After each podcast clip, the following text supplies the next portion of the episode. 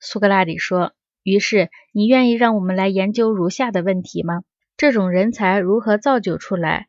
如何把他们带到上面的光明世界，让他们像故事里说的人从冥土升到天上那样？”格劳孔说：“当然愿意。”苏格拉底说：“这看起来不像游戏中翻贝壳那样容易。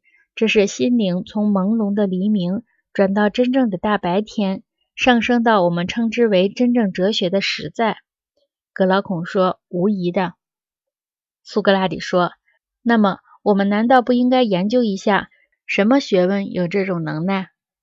格老孔说：“当然应该。”苏格拉底说：“那么，格老孔。”这种把灵魂拖着离开变化世界，进入实在世界的学问是什么呢？说到这里，我想起了，我们不是曾经说过吗？这种人年轻的时候必须是战场上的斗士。格劳孔说：“我们是说过这话的。”苏格拉底说：“因此，我们正在寻找这门学问，还必须再有一种能耐。”格劳孔说：“什么能耐？”苏格拉底说：“对士兵不是无用的。”格劳孔说：“如果可能的话，当然必须有。”